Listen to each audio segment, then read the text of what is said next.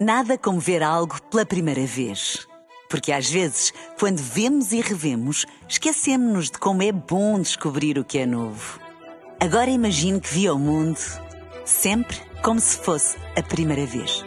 Zais. Veja como se fosse a primeira vez. extremamente desagradável.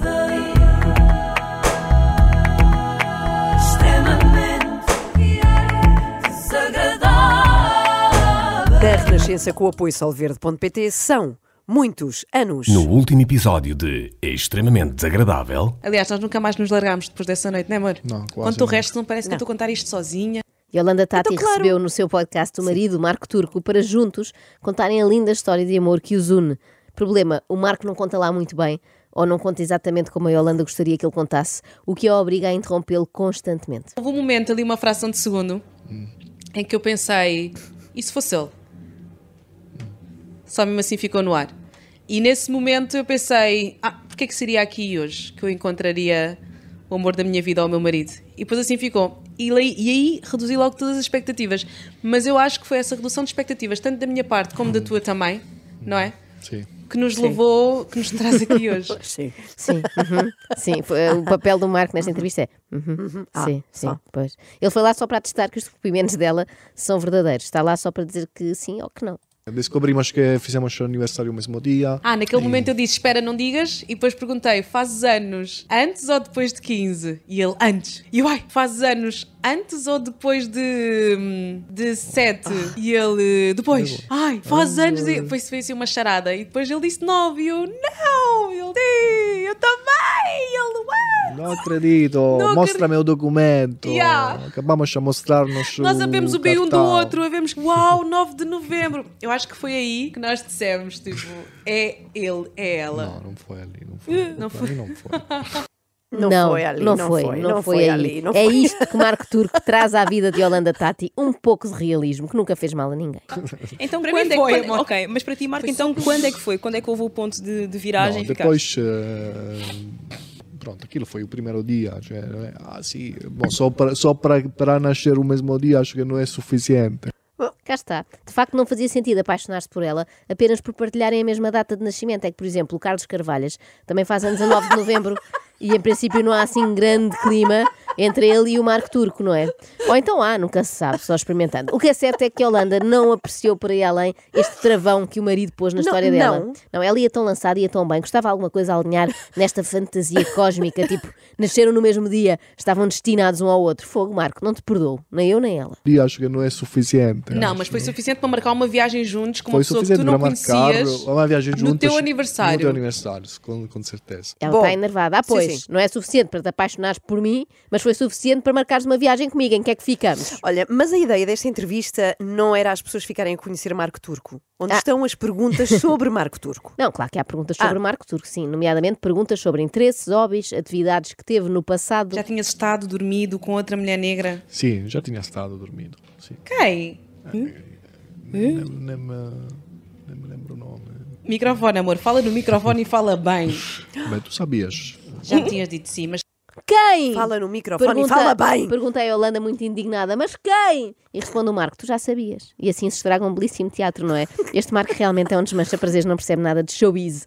Não só a Yolanda já lhe tinha perguntado isso, como foi das primeiras coisas que perguntou quando o conheceu. Tipo conversa de circunstância, sabes? Olá, o que é que fazes? E quantas mulheres negras já fizeste? Aliás, foi uma da- das tuas primeiras perguntas comigo. Já estiveste com uma Ah, mulher negra? pois. Because Shirley, once you go black, you never go back. E já que estamos neste assunto, reparem agora como a Yolanda começa a dar uma palestra intitulada A Humanidade como um tecido heterogéneo perante a apatia de seu marido. Já falámos sobre desafios que temos como que eu tenho como mulher negra e como profissional negra e já falámos da forma como gostaríamos de proteger o nosso filho, mas também prepará-lo para um mundo onde estes desafios existem e onde importa ele saber se defender e estabelecer as suas fronteiras e hum, como homem negro que ele será, saber também quais é que são, qual é que é o papel dele, qual é que é o papel que a história tem também sobre o seu presente, conhecer a história, conhecer as suas raízes, ter acesso às suas culturas todas, não deixar nenhuma de parte e ensinar-lhe a valorizar todos os lados e todas as perspe- perspectivas da, da humanidade como um tecido heterogéneo. Mas realmente o Leonardo em si, os momentos em que nós pensamos nisto, são os momentos em que pensamos que queremos que ele tenha uma boa educação. E são os momentos em que sabemos que ele à partida estará sujeito ou hum, exposto a alguns comentários, por exemplo, sobre o nariz, Ei, acordem, estou no ar. Ai, ai, ai, onde é que nós íamos? Ai, como é que isto foi acontecer? Ah, Perdi-me. O que é ela estava a dizer? Não sei. Ah, não, era- eu eu acho que íamos na parte do, do nariz. Foi, a, Não, ulti- não, foi a eu- última palavra que eu ouvi. coisa- Leonardo em si, eu Na- senti, comecei a sentir os olhos a fecharem. Eu Leonardo em percebo. si. Também comecei com os olhos muito pesados. não? Hipnotizou-nos a Yolanda. Bom, ah, é que uma pessoa estava aqui num ritmo mais de conversa e de repente entrou uma TED Talk que eu não estava à espera, não é? Peço desculpa em nome das duas, mas em nossa defesa Ai, que é muito cedo, não é? desculpem, É muito cedo. E de repente parecia que estávamos numa aula de Sociologia na Universidade Nova às 8 Ai, da que manhã. horror. Aquelas que dão mesmo aquele soninho. Há alguns comentários, quando ele nasceu também ouviu-se muito que ele tinha nascido com, com o meu nariz antes da rinoplastia. Se bem que o meu nariz, antes e depois da rinoplastia, continua a ser o nariz negroide. Não passei a ter o nariz caucasiano, eu fiz uma rinoplastia étnica. Mas, e pergunta-me como é que reagirias se um dia também o Leonardo, perguntaram se o Leonardo quisesse fazer uma rinoplastia. O Leonardo fará aquilo que ele quiser. A Yolanda fala muito Ah. das perguntas que lhe fazem, não é? Eu também tenho algumas perguntas para lhe fazer. Tens? E a primeira é: Sim. quem é que faz esse tipo de perguntas? Ora, portanto, vai nascer um bebê e alguém vai à internet e questiona. O que é que vais fazer se um dia esse bebê que agora nasce quiser fazer uma rinoplastia? E depois vem outra e pergunta: e se ele optar por ir à Turquia fazer implantes capilares aos 43? Estás preparada para isso, Yolanda? Agora, a segunda pergunta é: como é que uma entrevista ao marido acaba numa longa explicação não sobre sei. uma rinoplastia étnica? Não sei. O que vale é que É Marco. Turco é a parte sensata deste casal e mais uma vez fez uma travagem às quatro rodas e mais uma vez a Yolanda não apreciou muito. Eh, Falando disto, ele è meio branco e meio negro, così dicem também no Japão, half, half and a half, no? quando na realidade é, é duplo, tem dupla nacionalidade, Mas, eh, dupla As cor. pessoas vão olhar para o Leonardo e vão ver que ele é negro. O que é que achas disso? Eh, acho que não, sinceramente. Acho Pronto, que não. acho que não, este homem está sempre a cortar as vases à nossa Yolanda. Então ela preparou uma preleção de meia hora sobre os desafios do filho enquanto homem negro e vem agora o pai desse mesmo filho dizer que não é negro. Mau. Também o pessoal do sul da Itália mais ou menos tem esta cor, eh, não somos todos E aquele pessoal em. Marrocos que também o confundia, pensavam que ele era de lá, falavam com ele em marroquino. Sebastiana. Há sim esse idioma tão conhecido, o marroquino. E agora, um momento didático, uma pequena demonstração de parentalidade negativa. Espera aí, não, não é positiva. Não, neste caso é negativa. E o que é que achas disso de ameaçar do castigo? Porque ele está aqui a partir isto, já te aleijou, já bateu com a boca na mesa, já, já lhe rebentou, não é? Como é que tu geres estes momentos de tensão? Eh, isto é a normalidade, porque basicamente Isto é o nós, entre gente. nós não podemos é mesmo criança de dois anos, gente, é isto. Filho, onde está o bebê? Onde está o bebê? Diz lá. Dá um beijinho ao bebê. Queres bolo? Gente, isto é péssimo. Se queres bolo, dá um beijinho ao bebê.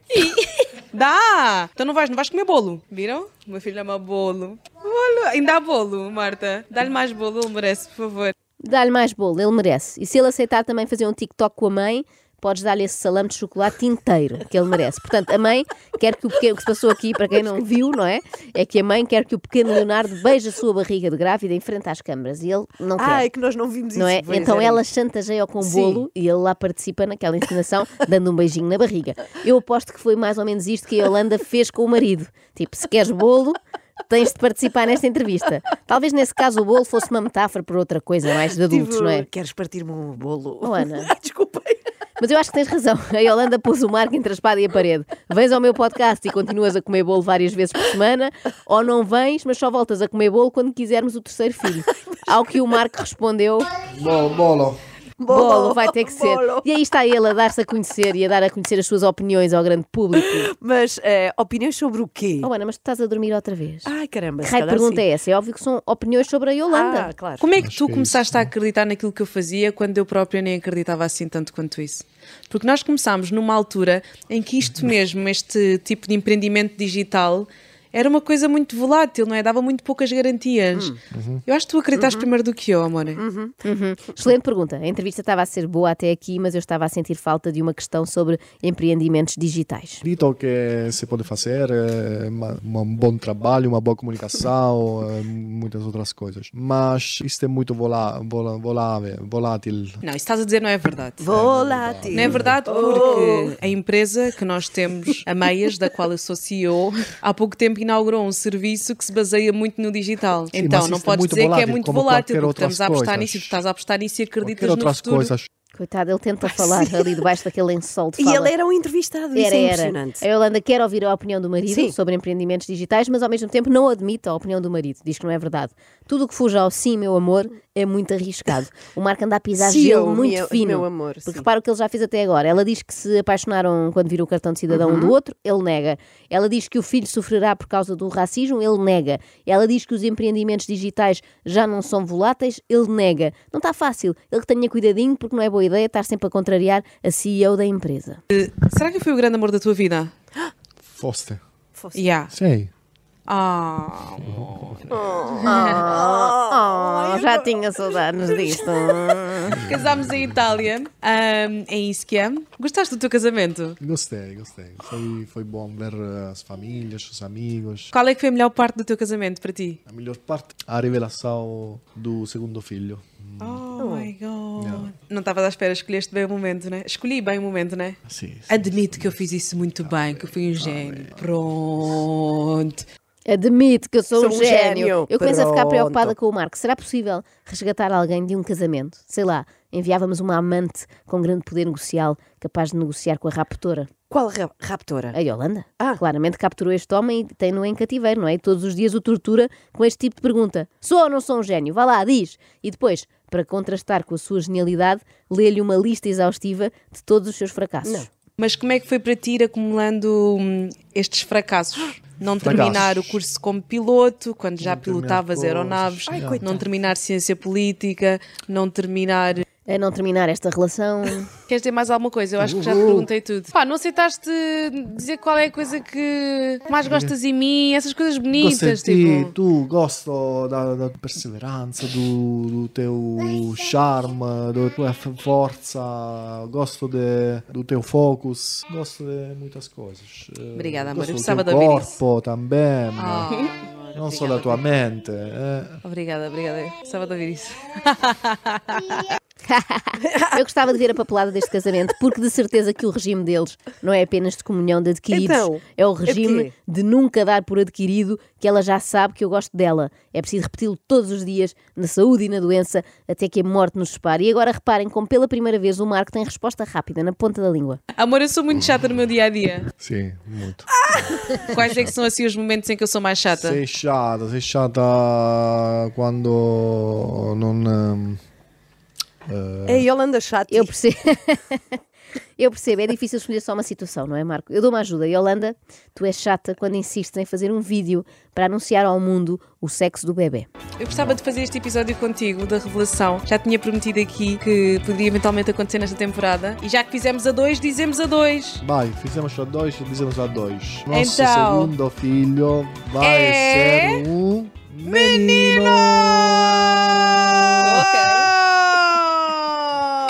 E em princípio já rompeu Ai, um sim, timpanozinho, Sim, sim. mesmo dentro da barriga. Eu gosto muito da lógica eh, que eles têm ali, que é fizemos a dois, dizemos os dois. Pois. Portanto, eu espero que levem isto pela vida fora. Tipo, vão os dois ao dermatologista com o menino e falam sempre em coro. Assim, Achamos "Achamos que que é é pela tópica!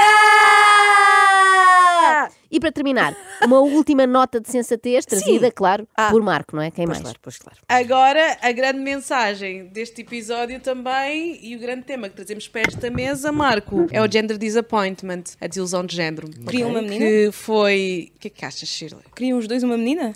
Sim.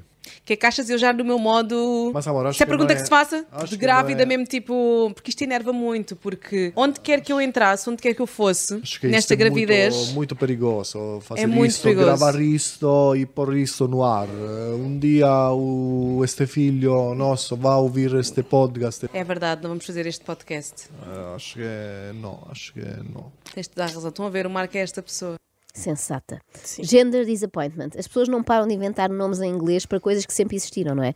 Eh, Isto é do género, comprei tudo cor-de-rosa e afinal é um rapaz. Agora chamam-lhe gender disappointment e dá logo um ar muito mais grave. E no caso daqueles miúdos cujos pais queriam que fossem, sei lá, médicos ou juízes, mas preferem ser youtubers, será que podemos falar em brain disappointment?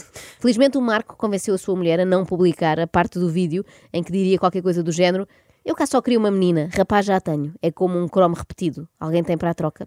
Porque isso realmente podia traumatizar a criança no Pois. futuro. Agora só falta ao Marco convencê-la a pagar também tudo o resto, pelos mesmos motivos. Olha, uma A pessoa. criança depois pode ver, Pois, claro. Uma pessoa sensata é uma pessoa que não tem uma companhia aérea dos Açores. obviamente. Não é? Obrigada. Nada. extremamente desagradável.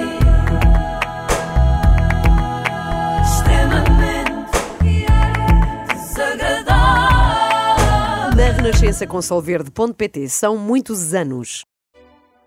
Nada como ver algo pela primeira vez. Porque às vezes, quando vemos e revemos, esquecemos-nos de como é bom descobrir o que é novo. Agora imagine que viu o mundo sempre como se fosse a primeira vez. Zais. Veja como se fosse a primeira vez.